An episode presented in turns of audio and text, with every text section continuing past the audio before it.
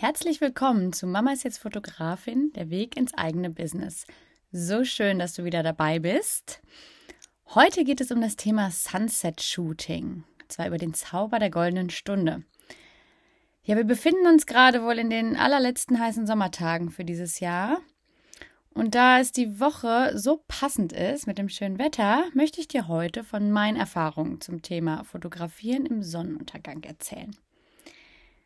Im Speziellen spreche ich heute über Vor- und Nachteile eines Outdoor-Shootings. Ich gebe dir Impulse für die mögliche Preisgestaltung und du bekommst Tipps und Tricks zum Thema Location und Lichtsetzung und auch zur Kundenkommunikation und zwar vor allem zur Kommunikation mit Familien.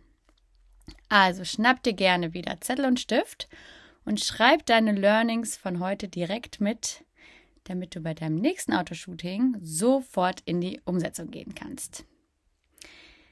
Ja, was ist überhaupt das Besondere an einem Sunset-Shooting?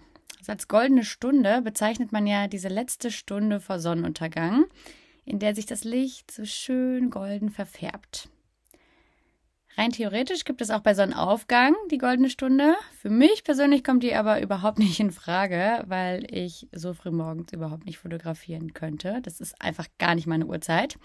Deshalb spreche ich von der goldenen Stunde am Abend. Ja, und diese Stunde ist eigentlich das Lieblingslicht der meisten Fotografen und so ist es bei mir auch. Und gleichzeitig möchte ich aber wirklich direkt betonen, dass es kein richtig oder falsch gibt in der Uhrzeit zum Fotografieren. Hier gilt wie immer, du bist der Boss, du entscheidest. Und ich möchte hier nicht in die Bewertung gehen, weil es einzig und allein deine persönliche Vorliebe ist, welches Licht du auswählen möchtest als Fotograf. Also wenn du gern mittags fotografierst, dann kannst du dir natürlich super gut einen schattigen Platz suchen und auch dort wunderschöne Bilder von deinen Kunden machen. Oder du möchtest vielleicht mit harten Schatten arbeiten, weil es einfach dein Bildstil ist. Also alles ist erlaubt. Und ähm, genau, deswegen kannst du selber entscheiden, was für dich äh, wichtig ist. Und dann kommen wir jetzt aber auch schon direkt zu den Vorteilen eines Outdoor- bzw. eines Sunset-Shootings. Also der größte Vorteil ist definitiv der Look der Fotos. Die Bilder im Sonnenuntergang bekommen fast automatisch eigentlich einen ganz besonderen Touch. Also dieses goldene Licht im Hintergrund färbt einfach den gesamten Himmel orange und zaubert auf die Bilder etwas wirklich ganz, ganz Magisches. Man kann in der, mit der Sonne im Bild wirklich spielen und sie zum Beispiel an den Personen oder auf dem Bild brechen lassen. Also man kann zum Beispiel die Sonne zwischen den Köpfen erscheinen lassen. Wenn du zwei Personen hast und die gegenüberstellst und die einzelnen Lichtstrahlen dann ganz stilvoll in, stilvoll in Szene setzen. Bei einem Babybauch-Shooting kannst du zum Beispiel die Sonne hinter dem Bauch vorbeischeinen lassen und ja, die Romantik des Shootings und dieser Babybauchzeit so noch einmal richtig betonen. Wenn du vielleicht auch Filme anbietest zu deinen Shootings und nicht nur Fotos, dann sieht es zum Beispiel auch wahnsinnig schön aus, wenn die Sonnenstrahlen so langsam ihren Weg in die Szene finden und durch die Bewegung plötzlich hinter deinem Motiv erscheinen. Also ich liebe diesen Effekt sehr, wenn ich zum Beispiel den Babybauch filme und mich so langsam zur Seite bewege und dann die Sonne so ganz romantisch äh, in Erscheinung tritt. Ein richtiger Vorteil der goldenen Stunde ist, dass das Licht der untergehenden Sonne einfach super schmeichelhaft ist und ähm, super schön die Haut erstrahlen lässt. Also der Teint wirkt ganz anders. Überhaupt alle Farben auf den Bildern erstrahlen so richtig. Alles wirkt weicher und einfach schmeichelhafter. Also nur durch dieses zarte Licht der untergehenden Sonne. Ein weiterer Vorteil eines Outdoor-Shootings generell ist definitiv, dass draußen einfach viel leichter ganz natürliche und authentische Bilder deiner Kunden entstehen wenn du Kinder dabei hast, die können einfach richtig toben, die können sich viel bewegen. Es gibt viel zu entdecken und zu erforschen. Also ich weiß auch, dass manche Fotografen wirklich gar keine Indoor-Shootings ab dem Laufalter mehr anbieten für Familien, weil es einfach so viel angenehmer ist, wenn man draußen fotografiert. Aber nicht nur für Familien, ich finde auch für die Erwachsenen ist es angenehmer, weil sie sich freier bewegen können. Man kann die Kunden besser laufen lassen. Man ist nicht so eingeschränkt wie im Studio. Also ich finde persönlich, dass ein Babybauch-Shooting zum Beispiel draußen einfach oft weniger gepost ist als indoor. Einfach weil man viel mehr Platz zur Verfügung hat, weil der Kunde sich viel freier bewegen kann. Wenn du noch berufstätig bist, dann ist es für dich vielleicht auch einfach praktisch, wenn du ein Shooting am Abend planst, weil es vielleicht besser mit deiner Arbeitszeit oder der Kinderbetreuung zu vereinbaren ist. Und die späte Uhrzeit ist dann auch für die meisten Kunden besser umsetzbar. Vor allem aber für Kunden ohne Kinder, auf Familien komme ich noch zu sprechen. Äh, die müssen sich in der Regel keinen Urlaubstag für das Shooting nehmen. Die haben im Sommer einfach auch noch wirklich viel Zeit, um sich in Ruhe vorher fertig zu machen und nicht so diesen Stress zu haben. Und ähm, ja, was für die späte Uhrzeit auch noch spricht, ist, dass es auch nicht ganz so heiß ist mehr spät abends. Und gleichzeitig friert man im Sommer aber auch nicht unbedingt, wenn die Sonne dann schon untergegangen ist. Dann hat man wirklich die Möglichkeit, schöne und freizügige Kleider zu tragen und äh, dann keine Gänsepelle irgendwie auf den Fotos zu sehen. Jetzt möchte ich aber auch auf die Nachteile bzw. Herausforderungen bei einem Sunset-Shooting zu sprechen kommen, denn die gibt es definitiv auch und die sollte man auch nicht außer Acht lassen. Und da wären wir auch gleich wieder beim Thema Uhrzeit, denn für Familien ist ein Outdoor-Shooting im Sommer wirklich oft schwer umsetzbar, wenn die Sonne zum Beispiel erst um 22.30 Uhr untergeht und man erst um halb zehn mit dem Shooting beginnen würde. Da bedarf es definitiv einer guten Kommunikation wie man es für die Familie trotzdem umsetzen kann. Zu dieser Kommunikation kommen wir später auch noch mehr, also zu klaren Anweisungen. Ähm, die goldene Stunde ist wirklich kurz. Also du hast nicht unendlich viel Zeit, deine perfekten Shots zu machen. Es ist was anderes, als wenn du im Studio bist und rein theoretisch auch zwei, zweieinhalb Stunden fotografieren könntest. Du hast nicht unbegrenzt Zeit, bis die Sonne untergeht. Also wenn sich auch zum Beispiel dein Kunde verspätet, bekommt ihr Stress mit der Zeit. Ich bin nämlich sonst zum Beispiel super flexibel. Wenn meine Kunden mal eine halbe Stunde später kommen, ist das absolut okay. Und ich kommuniziere das auch immer so, dass ich weiß, dass wenn man gestresst ankommt, es schlimmer ist, als wenn man zu spät ankommt. Aber beim Outdoor-Shooting fehlt dir dann am Ende die Zeit. Und das solltest du definitiv äh, im Hinterkopf behalten dass du halt, wenn du eine Stunde einplanst, auch nicht viel mehr als diese eine Stunde hast. Und dieses ganz, ganz zarte goldene Licht, dieses wirklich, dieser absolute Sonnenuntergang, den hat man vielleicht auch nur für zehn Minuten. Und du solltest den Sonnenuntergang nicht verpassen. Also, wenn du zum Beispiel zwischenzeitlich mal noch mal eine Wiese wechselst und noch ein Stück weiter gehst oder der Kunde zieht sich noch um, dann solltest du bedenken, dass der Sonnenuntergang selber wirklich ganz schnell vorbei ist. Du kannst ja quasi der Sonne beim Untergehen wirklich zusehen und irgendwann ist sie weg. Also behalte das unbedingt im Kopf für dein Shooting selbst, dass du dieses ganz krasse Sonnenuntergangslicht wirklich nicht verpasst. Ich persönlich bin zum Beispiel auch kein Fan von Outdoor-Shootings im Winter. Das ist natürlich absolut Geschmackssache. Ähm, aber für mich passt das irgendwie nicht. Ich finde es nicht so schön, weil die Natur so kahl und farblos ist. Und ähm, somit beschränkt sich für mich der Zeitpunkt und bei vielen anderen Fotografen eben auch für die Outdoor-Saison auf April bis ungefähr Oktober. Es ist halt ein Nachteil, dass du nicht das ganze Jahr über Outdoor-Bilder anbieten kannst. Alternativ kannst du dann natürlich zu den anderen Zeiten ein Studio-Shooting anbieten, wenn du ein Studio hast, oder eben auch Home-Shootings. Oder eben auch Wintershootings Outdoor, wenn du es magst und es zu deinem Stil passt. Bei Outdoor-Shootings und Sunset-Shootings kommt es super oft zu Verschiebungen durch schlechtes Wetter. Also gerade hier in Deutschland oder zumindest bei uns im Ruhrgebiet gibt es so viele regnerische Sommertage, dass man einfach immer wieder damit rechnen muss, dass ein geplanter Termin so nicht stattfinden kann. Also ich blocke mir super gern wirklich eine Woche in der die Kunden und auch ich etwas flexibler sind für so einen Autotermin.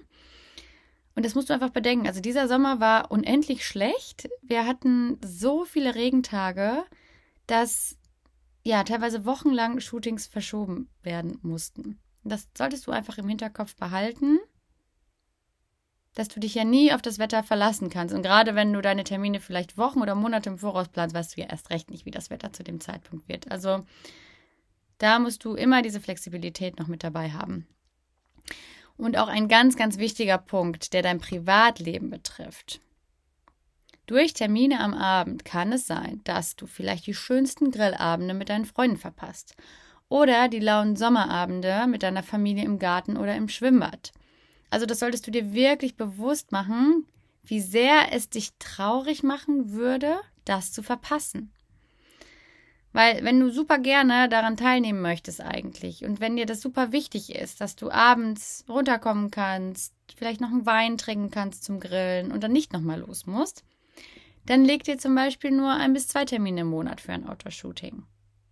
Ne? Auch hier gilt einfach wie immer, dein Business, deine Regeln. Aber es ist eindeutig ein Nachteil, dass du natürlich eingeschränkt bist. Und gerade dadurch, dass es immer wieder zu Verschiebungen kommt, musst du halt schauen, wie sehr du dein Privatleben da vielleicht auch einschränken musst, wenn ihr abends sonst immer viel unternehmt.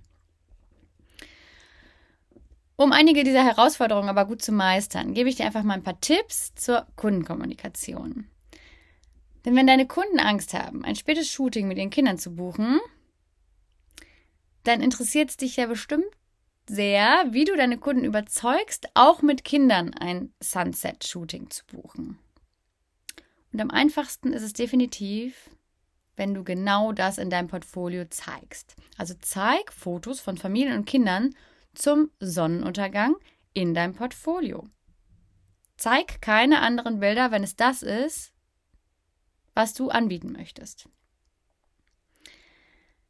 Sage deinen Kunden ganz klar, dass es nicht möglich ist, diesen romantischen, magischen Look in der Mittagssonne zu bekommen. Kommuniziere das ganz klar. Zeige Bilder, wo wirklich die Kinder glücklich und lachend drauf zu sehen sind. Dass sie sehen, dass es für sie auch möglich ist und dass ihre Kinder nicht grimmig und weinend in die Kamera schauen werden. Und was du zeigst, das ziehst du auch an. Hör hier auch super gerne wieder in die Folge zum Thema Portfolio rein. Da hatte ich ja ähm, ja, ganz viele Tipps und Tricks ähm, verraten und dir mit an die Hand gegeben, wie du dein Portfolio aufbaust. Aber das gilt hier definitiv. Also zur Kommunikation mit deinem Kunden gehört es, einfach das Portfolio so zu zeigen, wie du es dir wünschst und wie deine Bilder auch aussehen. Und dann erklären, dass ein magischer Sonnenuntergang zur Mittagssonne einfach nicht möglich ist. Platziere dich gegenüber deinem Kunden auch immer als Experte und als erfahrener Fotograf. Du bist der Experte, also baue Vertrauen zu deinen Kunden auf und nehme ihnen ihre Ängste. Sag ihnen ganz klar, dass du noch nie Schwierigkeiten mit müden Kindern hattest, mit Kindern, die wirklich gar keinen Bock hatten, dass du noch nie ein Shooting verschieben musstest, weil die Kinder abends nicht mitgemacht haben. Gib ihnen Tipps, dass sie den Mittagsschlaf zum Beispiel hinauszögern können oder dass sie sogar die Hinfahrt zur Location noch für ein kurzes Schläfchen nutzen können. Gib ihnen einfach die Sicherheit, dass du weißt, was du tust und genau weißt, wie du mit Kindern umgehst, um ihre Stimmung oben zu halten. Und wenn du Sicherheit ausstrahlst, wirst du auch Sicherheit in deinen Kunden auslösen. Also hier ist die Kommunikation einfach so wichtig, dass du deinen Kunden wirklich sagst, dass du weißt, was du tust und dass du es schaffen wirst, diese wundervollen, magischen Sonnenuntergangsbilder auch für sie zu zaubern. Und dass du ihnen da die Ängste nimmst. Um da ganz klar zu kommunizieren, macht es auch Sinn, wenn du das nicht möchtest, zu einer anderen Uhrzeit zu fotografieren, dass du diese Shootings auch wirklich nicht annimmst und dann zum Beispiel nur im Studio durchführst, wenn der Kunde dann nicht abends zum Shooting kommen möchte. Hier geht es auch immer wieder nur um die Kommunikation mit dem Kunden. Wenn für dich nur ein Sunset-Shooting draußen in Frage kommt, dann gibt es auch keine Diskussion oder keine Ausnahmen. Dann kommunizierst du das ganz klar nach außen, dass du nur im Sonnenuntergang fotografierst, so wie man es eben in deinem Portfolio sieht. Oder wenn es für die Familie nicht in Frage kommt, eben im Studio, wenn es ein Shooting mitten am Tag sein soll. Ganz einfach, ohne Diskussion, Du kommunizierst es ganz klar und dann gibt es dort auch keinen Spielraum dafür, dass mittags in der Sonne fotografiert wird.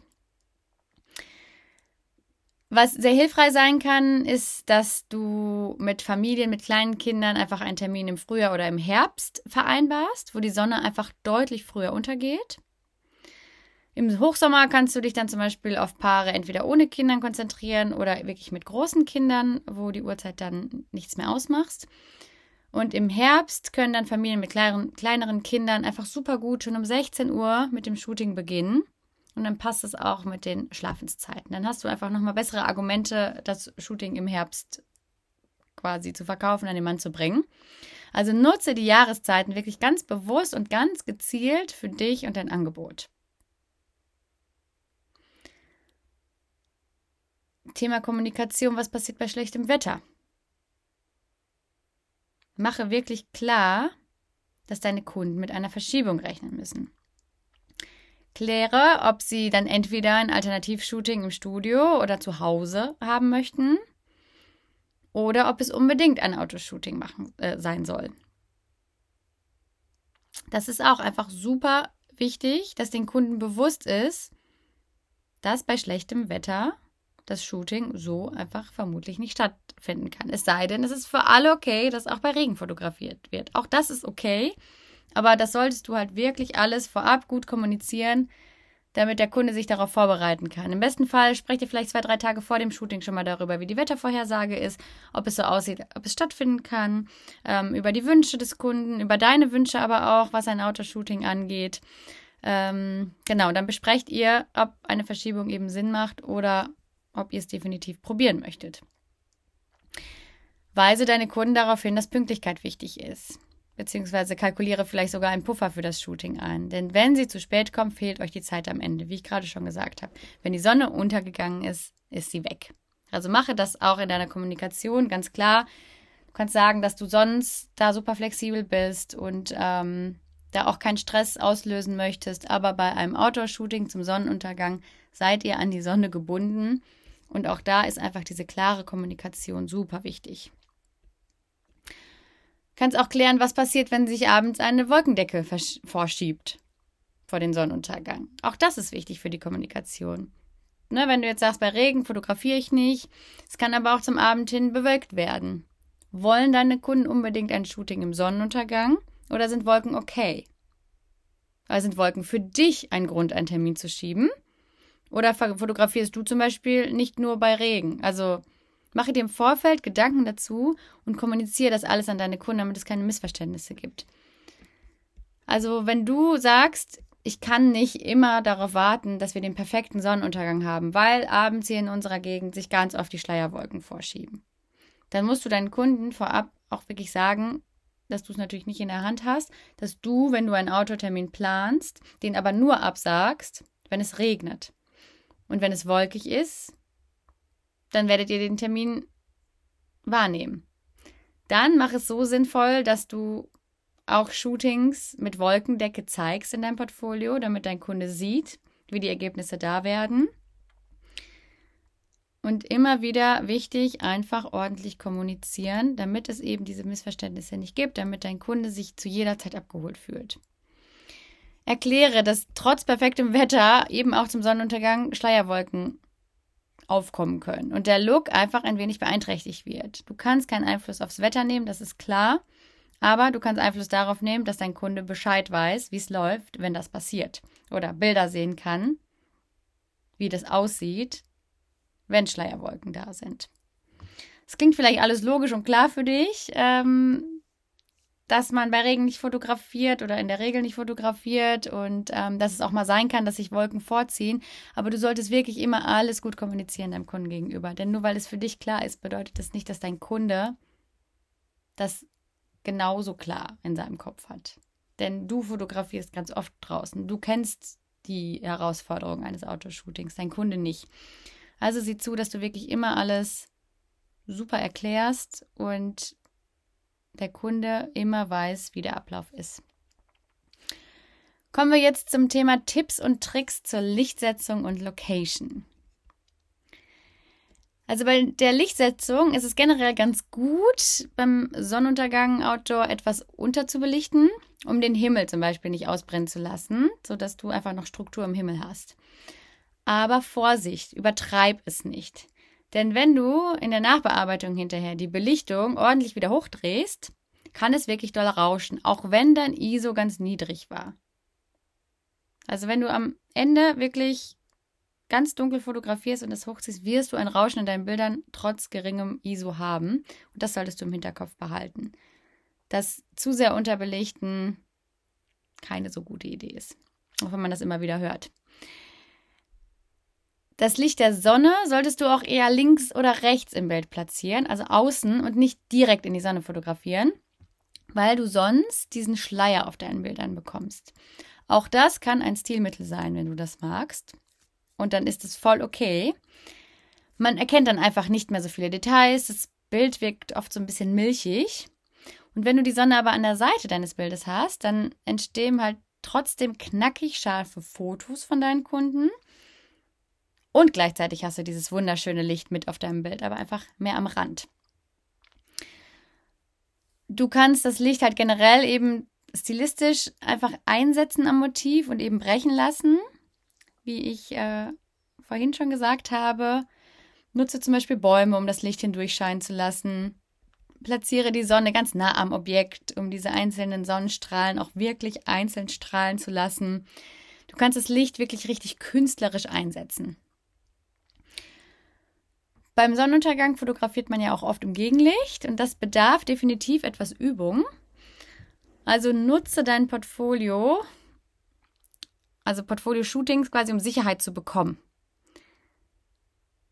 Das ist super wichtig, dass du einfach da sicher bist, dass du weißt, wie deine Einstellungen sind, dass du dich ein bisschen ausprobierst, dass du einfach die Sicherheit hast, bei einem Sunset-Shooting auch wirklich knackig scharfe Bilder zu bekommen und dass du dich einfach ausprobieren kannst.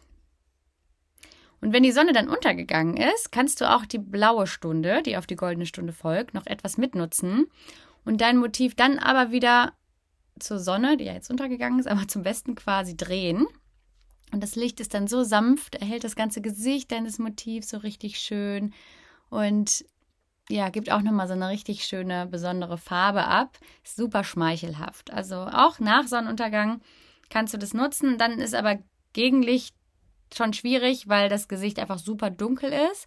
Wenn du es dann einen Tacken drehst, hast du wirklich wieder Ganz, ganz tolles, ganz feines letztes Licht, ähm, was auf dein Motiv scheint. Ja, und beim Thema Location gibt es wirklich auch so einiges zu beachten, wenn man Sunset-Shootings plant.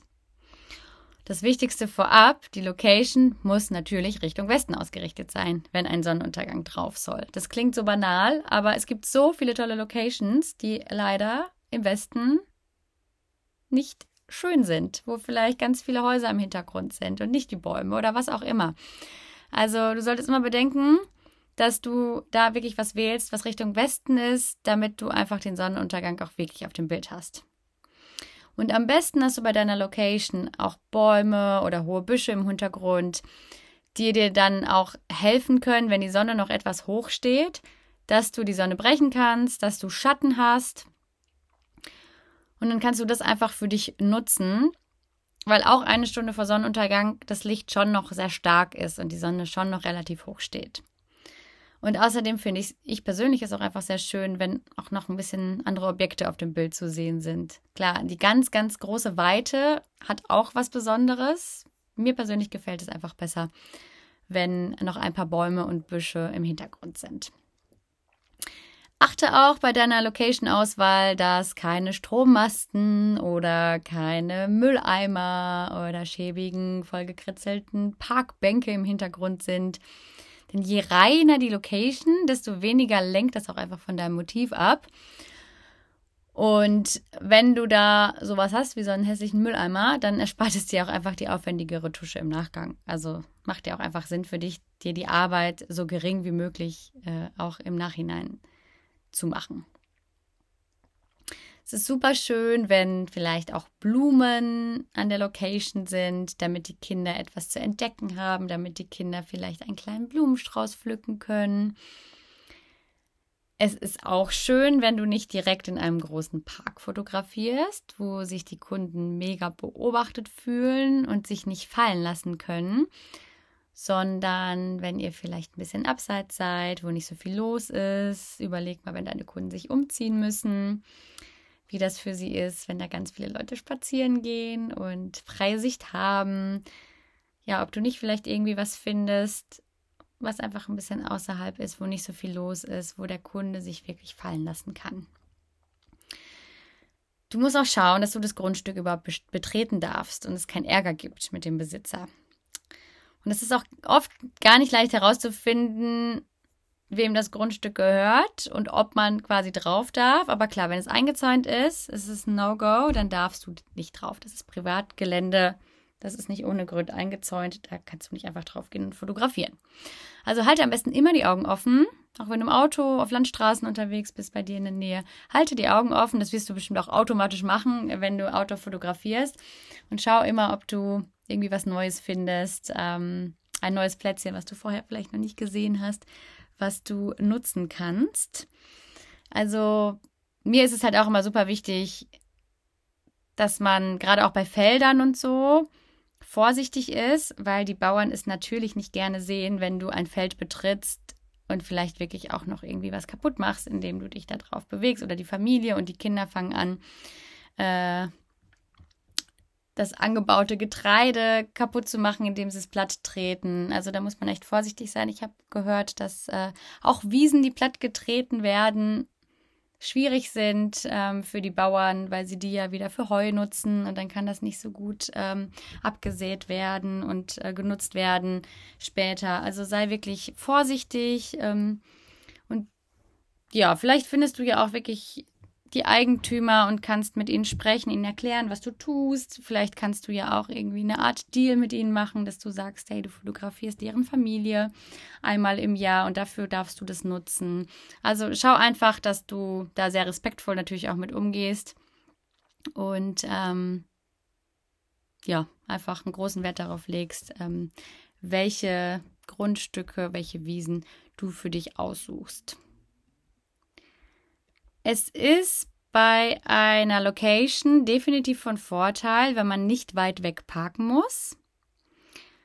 Wenn du zum Beispiel Schwangere fotografierst, dann kann es halt echt anstrengend sein, wenn man erst 20, 30 Minuten zur Location laufen muss. Vielleicht noch berghoch, vielleicht ist es auch einfach schon zu gefährlich, vielleicht ähm, darf die Schwangere gar nicht mehr so viel laufen und sich so überanstrengen. Also schau vielleicht, dass du wirklich in der Nähe direkt parken kannst und so Locations, wo man ganz weit weglaufen muss, vielleicht nicht unbedingt mit dazu nimmst.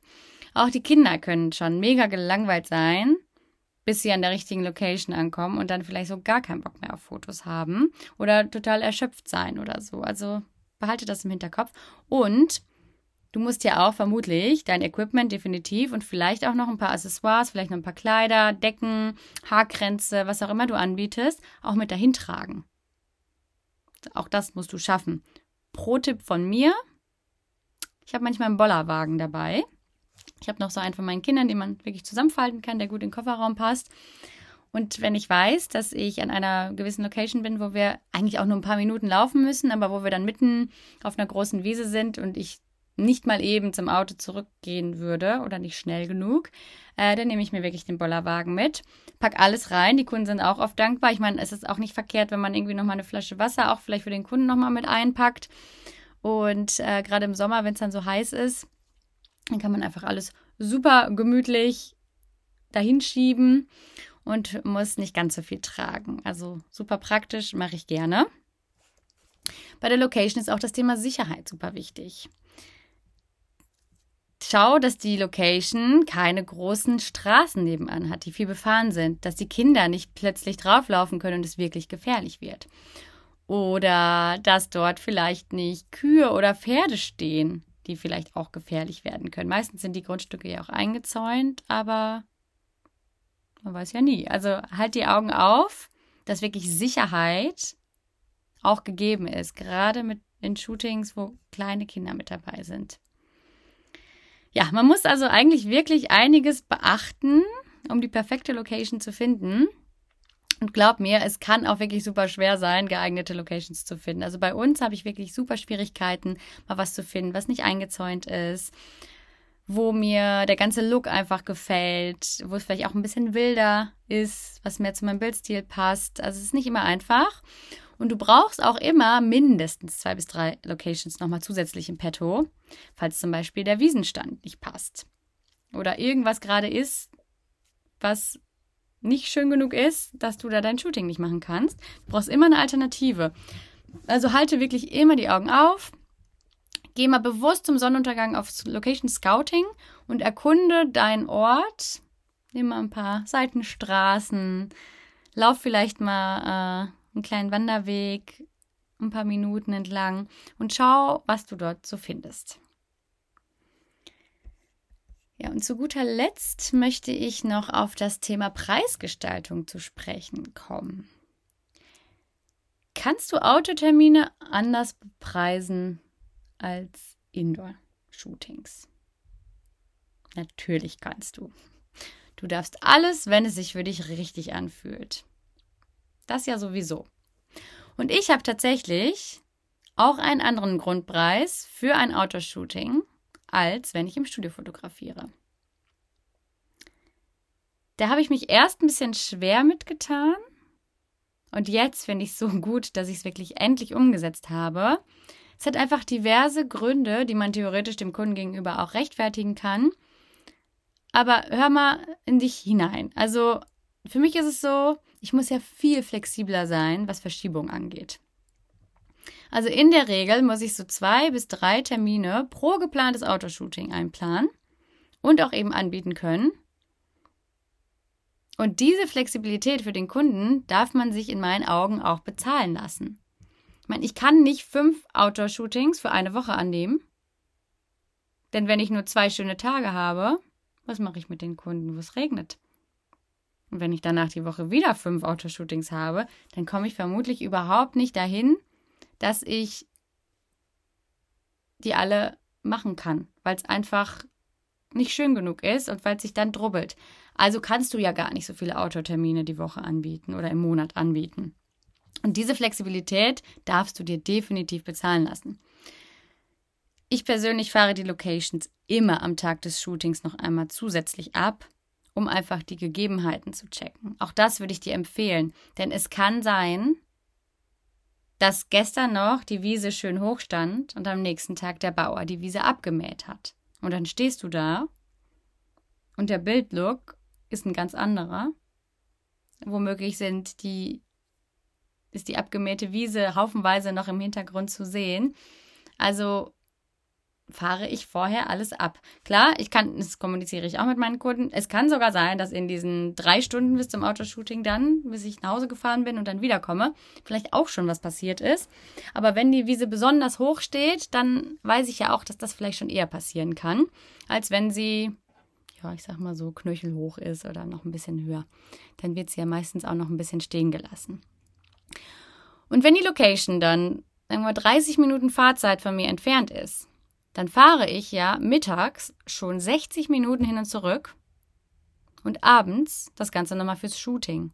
Natürlich kann ich mir das dann bezahlen lassen, wenn ich dann einfach diesen Mehraufwand beim Autoshooting habe. Beim Indoor-Shooting weiß ich, ich fahre ins Studio und ich kann dort starten. Da muss ich nicht vorher nochmal hin.